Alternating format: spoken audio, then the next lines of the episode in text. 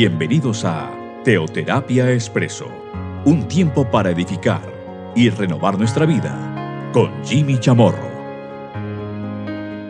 Muy buenos días, bienvenidos a Teoterapia Expreso, nuestra cápsula, nuestro espacio de cada fin de semana. Hemos venido abordando últimamente nuestra temática general, nuestra serie Volver bueno, hemos abordado muchos temas, el no volver, por ejemplo, atrás. Lo hemos venido relacionando con eso. Sin embargo, pues también hemos compartido algo, que el eh, volver a Egipto no quiere decir volver a mi Egipto. Bueno, esa fue una temática que compartimos hace un par de semanas exactamente. No olvide que este podcast eh, lo estamos compartiendo mediante un par de plataformas. Uno, Spotify, con Jimmy Chamorro, es muy fácil de encontrarlo.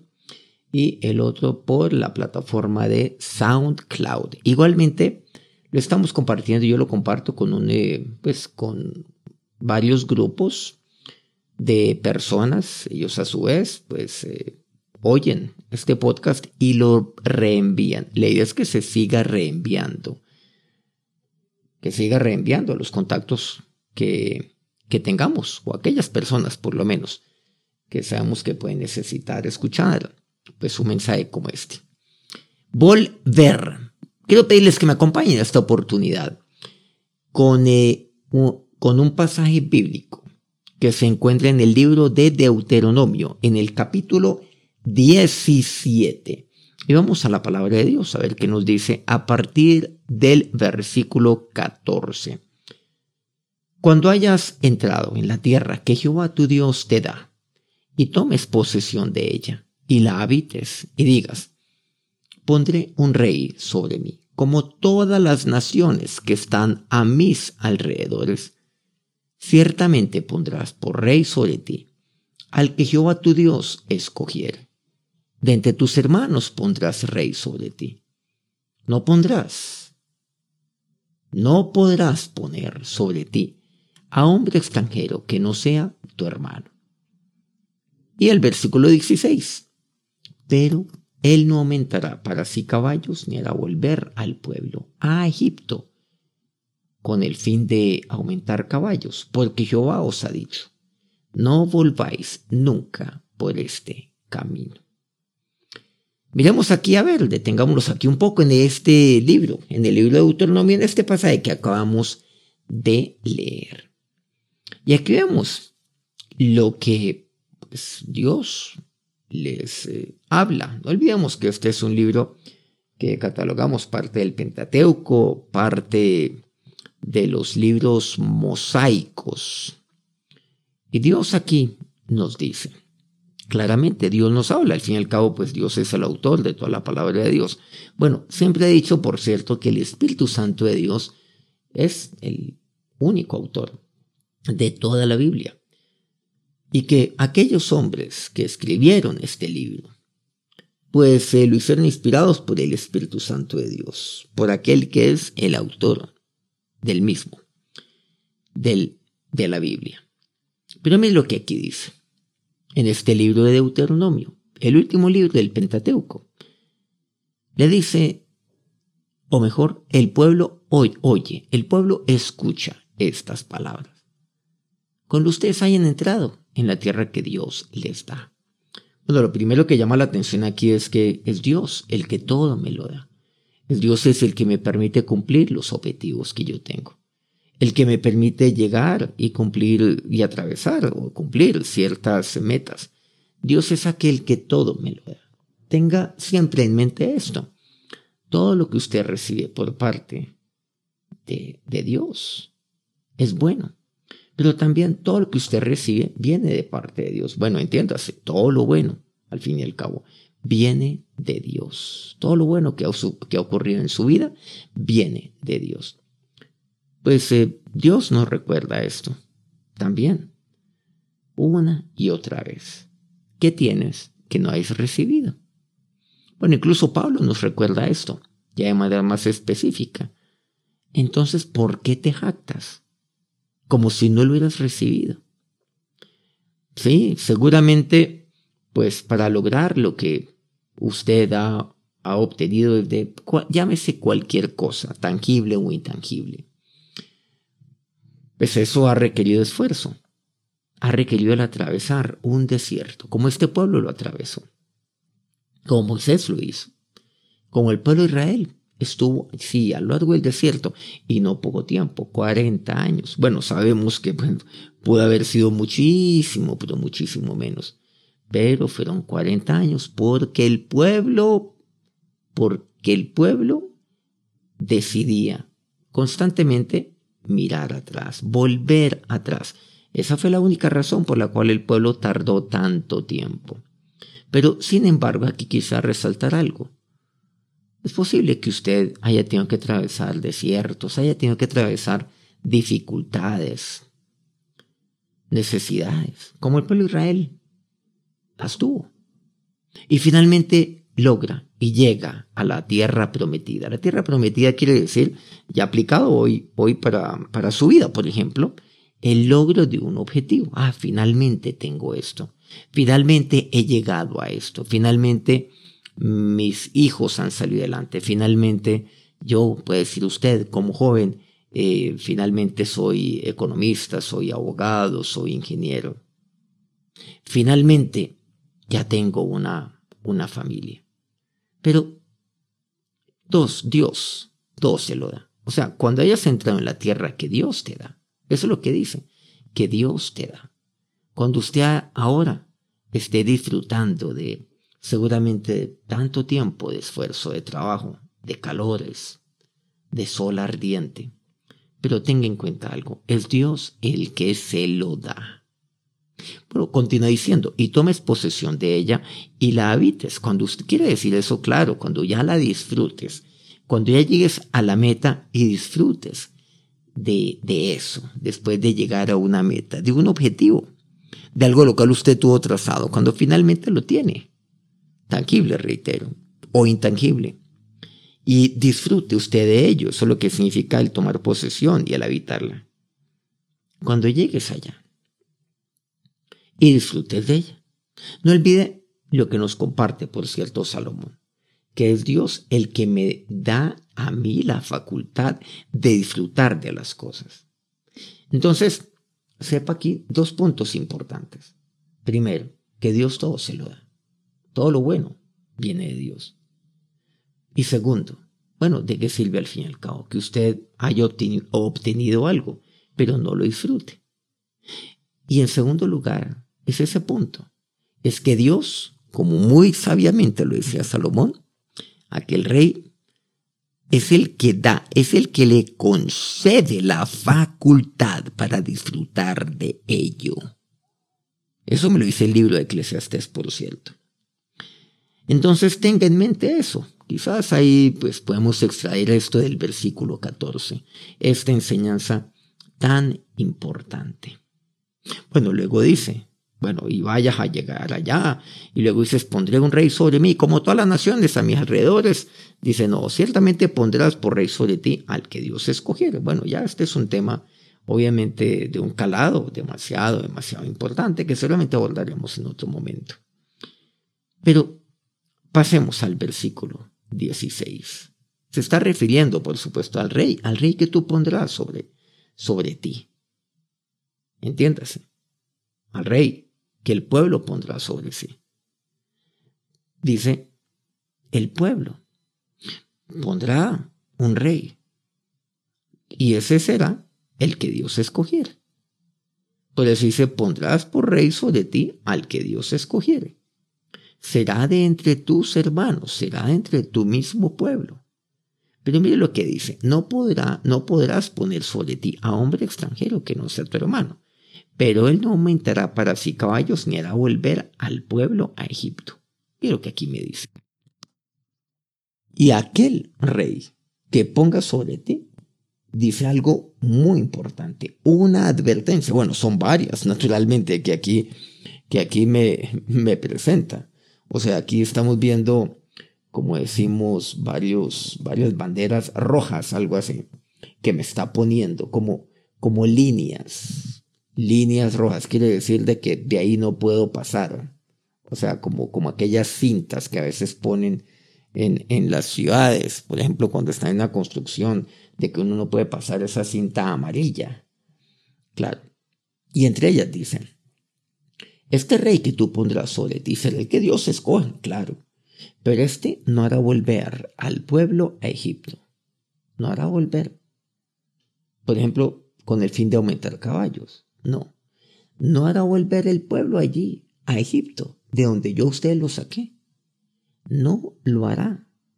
Volver nuevamente para allá atrás. Pero mire lo que dice. Porque Dios os ha dicho, no volváis nunca por este camino.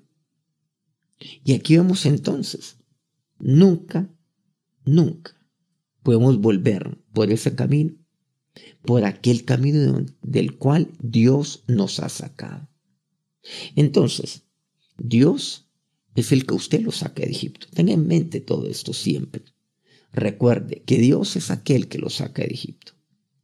Dios es aquel. Dios es aquel que le da el nuevo nacimiento. Y es Cristo, es Jesús mismo el que lo hace. Dios es el que lo saca de Egipto, de ese que es su Egipto. Egipto que usted está atado, atado ahí por, por sus hechos, atado por su pasado, que lo tiene esclavizado, que no le permite salir adelante, que lo tiene ahogado. Dios es el que lo saca. Segundo, Dios es el que camina con usted a lo largo de ese desierto. Claro, o sea, Dios es el que camina con usted a lo largo de esa vida, de esa vida que requiere, claro que sí, esfuerzo, requiere constancia, bueno, lo que hoy llamamos tenacidad, constancia, requiere perseverancia, requiere que yo esté en comunión con aquel que está conmigo. Pero también tercero, ya retomando unos puntos que ya, que ya tomamos con el versículo 14, y es que Dios es el que todo me lo da. Todo me lo da.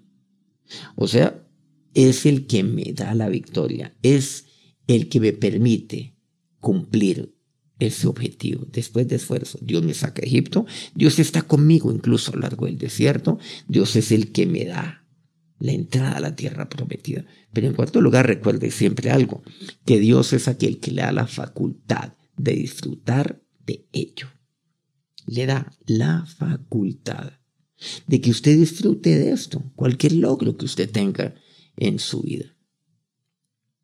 No se trata simplemente de cruzar la meta, sino de disfrutar de ello. Es de disfrutar. Algunos dicen, bueno, ay, yo quiero casarme. Entonces finalmente se casan. Ajá, sí. Bueno, ¿y qué ocurre ahí en adelante? O sea, se casan, sí. Pero algo importante es el disfrutar del matrimonio. Y Dios es aquel que le concede eso.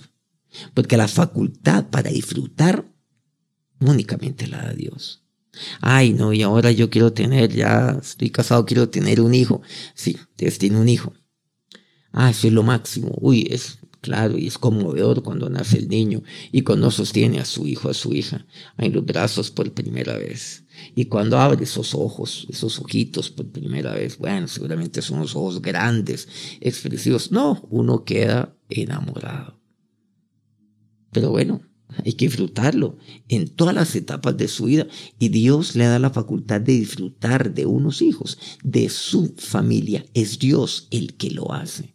Aquí pongo un ejemplo. Puse el ejemplo de, de un matrimonio, puse el ejemplo de unos hijos, puse el ejemplo de una familia, pero puede ser cualquier, cualquier ejemplo de todo ello que podemos aquí aplicar. Nuevamente, material o quiero decir tangible o intangible. Pero mire lo que Dios dice aquí. Pero nunca, Dios les ha dicho, nunca vuelvan, jamás, jamás vuelvan por ese camino, este camino que los trajo hasta acá. No vuelvan. No hay que volver atrás. Nunca hay que volver atrás. Quiero pedirles que me acompañen en Hebreos capítulo 11, a partir del versículo 13. Claro, Hebreos 11, Hebreos 11 que nos habla acerca de, de la fe. Este es el gran, podemos decir, este capítulo es como la gran bandera, el gran estandarte de la fe, que uno levanta, ese es ese estandarte, el capítulo 11, que se levanta. Ese es el capítulo de la fe. Bueno, así lo identificamos. Bueno, comienza el versículo primero, pues diciendo que es la fe, después la fe, la certeza, lo que se espera, la convicción de lo que no se ve. Luego me habla acerca de unos personajes, pues claro, maravillosos a lo largo de toda la palabra de Dios. Hombres, mujeres de fe. Pero adelantémonos un poco. Y me menciona, en fin, luego una, pues, una cantidad importante de personajes. Versículo 13 de Hebreos 11. Conforme a la fe, murieron todos estos sin haber recibido lo prometido. Todos estos murieron. Pero mire lo que dice aquí. Uy, sin haber recibido lo prometido. Estamos hablando pues todos estos que murieron ahí en el Antiguo Testamento. Mirándolo, sino mirándolo de lejos y creyéndolo y saludándolo y confesando que eran extranjeros y peregrinos sobre la tierra. Porque los que esto dicen claramente dan a entender que buscan una patria. Pues si hubiesen estado pensando en aquella donde salieron, ciertamente tenían tiempo de volver. Pero anhelaban una mejor, esto es celestial, por lo cual Dios no se avergüenza de llamarse Dios de ellos, porque les ha, ha preparado una ciudad. Bueno, esto amerita, por supuesto, que nos detengamos. Dice que todos estos murieron conforme a la fe. O sea, vivieron por fe. Vivieron por fe y murieron conforme a la fe. Bueno, Jimmy, pero ¿cómo así que murieron sin haber recibido lo prometido? ¿Cómo así? murieron. No recibieron lo prometido, sino que lo miraron de lejos. Es como cuando usted, claro, usted está, digamos, más bien de no saboreando como aquel helado, saboreándolo, entiéndase con su lengua, sino que ese helado está como a, a unos 5 o 10 metros de donde está usted. Y le dice, mire, Jimmy, ese helado es suyo, pero usted no se puede acercar más de 10 metros. Entonces usted como, como, como que comienza a saborearlo, pues, pero con sus labios, con la lengua ahí ah, sobre sus labios, pero no lo puede probar, no le puede pasar la lengua allí al, al, al helado, no le puede poner ahí sus labios, no lo puede hacer.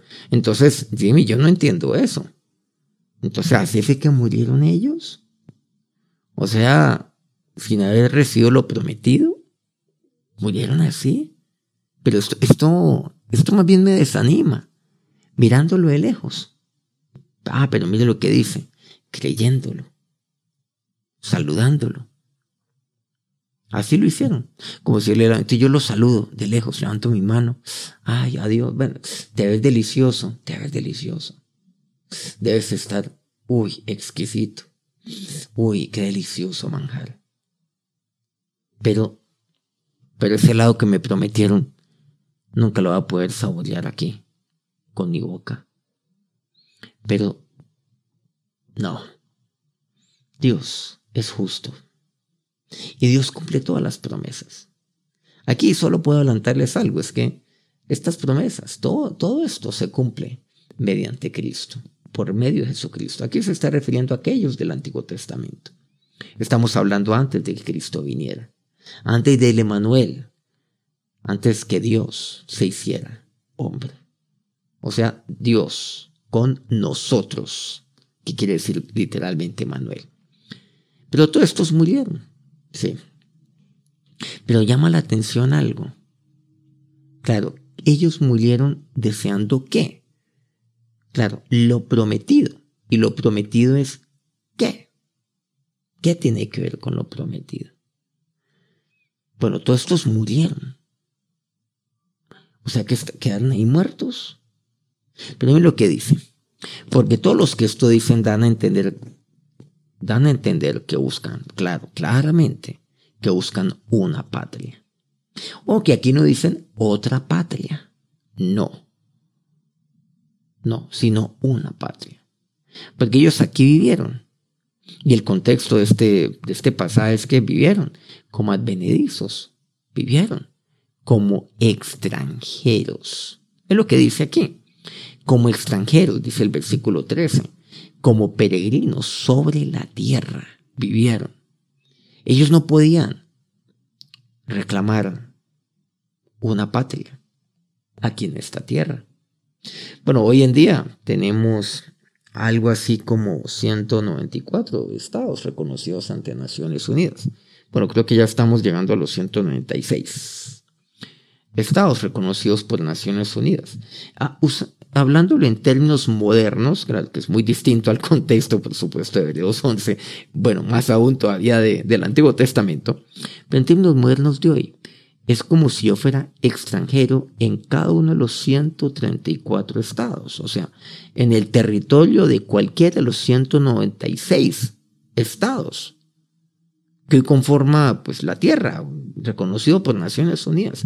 Es como si yo fuera peregrino en cualquiera de esos estados o en todos ellos. Es como si yo no tuviera pasaporte en ninguno de ellos. Es como si yo no tuviera ni siquiera una, una en Colombia le decimos cédula de ciudadanía o, o cédula de identidad en otros países.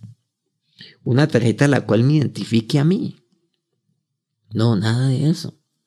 Porque ellos buscaban no otra patria, porque nunca, eh, nunca, nunca, nunca creyeron que aquí en esta tierra encontrarían patria para ellos, ni la querían, sino que ellos estaban buscando una sola patria. ¿Cuál es esa? La celestial. La celestial. Y esto tiene una profundidad muy, muy significativa. Recordemos, patria. Patria quiere decir, claro, que patria es el lugar donde habita mi padre. Pater, patria. Eso significa, pater, donde habita mi patria. Todavía hablamos, por cierto, de la madre patria. Bueno, es un tema raro, ¿no? Madre, papá, algo así. Eso obviamente no tiene mucho sentido, pero bueno. Pero ¿qué es lo que ocurre? saben que por medio de Cristo es que yo tengo una patria y esa patria es celestial. Por eso estos murieron, de acuerdo, de, claro, conforme a la fe murieron. Pero no recibieron cuando murieron lo prometido, no lo recibieron. Pero quiero decirles que con Cristo todo lo recibieron. Y usted y yo también hemos recibido esto juntamente con ellos.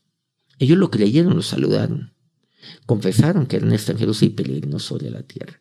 Pero que es que esto también es para nosotros. Usted y yo igualmente hemos de confesar que somos extranjeros y peregrinos sobre la tierra. Porque usted y yo tenemos una patria. Ellos buscaban una patria. Usted y yo ya la tenemos. Ya tenemos esa patria. Pero, ¿saben aquí lo que me dice? Ellos tuvieron tiempo ciertamente de volver, me dice de volver a creer que, que, ellos podían tener una patria aquí en esta tierra. Cuando usted pone sus ojos en Dios, pone sus ojos allí en las cosas de Dios, usted entiende que tiene una patria. Y el volver atrás es pensar que yo tengo una patria aquí en esta tierra. Estamos hablando, por supuesto, desde el punto de vista espiritual. ¿Esto a qué me lleva? A que yo anhele eso. Claro, yo anhele eso. Solo que, claro, yo anhelo algo lo cual yo ya tengo prometido para mí. Algo lo cual para mí es, es, una certeza, es convicción. Es que, como dice aquí, conforme a la fe murieron. Es que si yo muero conforme a la fe, y voy a morir conforme a la fe. O sea, yo voy a morir. El problema es si voy a morir de conforme a mi fe, claro. Pero yo voy a morir. Usted también. O sea, eso, es inevitable. Pero cuando yo muero de conformidad a la fe, quiero decirles que yo tengo una patria y yo voy a mi patria, que es el lugar donde está mi padre. Pero anhelaban una mejor. Esto es celestial, por lo cual Dios no se en llamarse Dios de ellos, porque les ha preparado una ciudad. Tenían tiempo de volver. Y aquí, ¿usted tiene tiempo de volver? Sí. ¿De volver a vivir como el mundo vive? Sí. ¿De volver a anhelar lo que el mundo anhela? Sí. Usted tiene tiempo de volver. Cuando usted recibió a Cristo, usted le dijo, sí, Señor, haz de mí la persona que tú quieres que yo sea. Cuando usted recibió a su Señor Jesucristo, saben que en ese momento Dios, nuestro Señor Jesús, Él está preparando lugar para usted Pero, ¿usted anhela? ¿Usted anhela una patria aquí en esta tierra? No, Dios la una patria, una patria celestial. Y cuando usted recibe a Cristo, nada ni nadie va a evitar que usted vaya a ese lugar y disfrute de esa patria. ¿Qué quiere decir de la patria? Del lugar donde está su Padre, su papá, Dios, donde está nuestro Señor. Ya entonces vemos que esa es una decisión, una decisión para bien, una decisión para, para bien de su vida, porque nos encarga más bien de llevar a los suyos al cielo. Cada vez que usted lo comparte a alguien a Cristo, ¿saben lo que está haciendo? Los está enviando al cielo. Bueno, no en este momento, sino cuando llegue su momento, claro, de partir de esta tierra. Por lo tanto, usted y yo Hemos de vivir como extranjeros y peregrinos sobre la tierra. a no ser quitados del mundo, como dice, como, como Él, nuestro Señor, así interceda por nosotros. No te pido que los quites del mundo, sino que los guardes del mal. Era, era la oración y es la oración de nuestro Señor a nuestro Padre. De manera que, bueno, eso es lo que tenemos nosotros ahora, aquí, delante de nosotros. Tenemos esa patria maravillosa. Eso es lo que usted y yo tenemos por promesa. Vamos a orar. Ahora, Señor y Dios, nos acercamos a ti en este día con un corazón lleno de gratitud. Señor, lo mío no es volver jamás, jamás por ese camino, jamás por el camino que me lleva nuevamente a vivir mi Egipto. Eres tú, Dios, que me sacó de Egipto. Dígale a Dios en este momento. Eres tú, el que ha estado conmigo incluso en momentos difíciles, desérticos, en momentos de adversidad. Pero Señor, eres tú el que me lleva a cumplir la meta y el que todo me lo da, como aquel que ingresa a la tierra prometida. Tú todo me lo das, todo bien viene de ti. Pero ahora, Señor, dígale al Señor, ahora concédeme la facultad de disfrutar todo aquello que viene de ti. Dígale al Señor, yo nunca volveré por este camino, Señor y Dios. Ahora que tu bendición sea sobre cada uno de estos tus siervos en este día. Amén. Muchas gracias por acompañarnos en este día. Muchas gracias por siempre estar aquí, pues fielmente cada fin de semana. Nos encontramos dentro de una semana exactamente, nuevamente aquí en Teoterapia Expreso. Vamos a continuar con nuestra serie Volver. Que tengan un feliz día, un feliz inicio de semana. Dios los bendiga.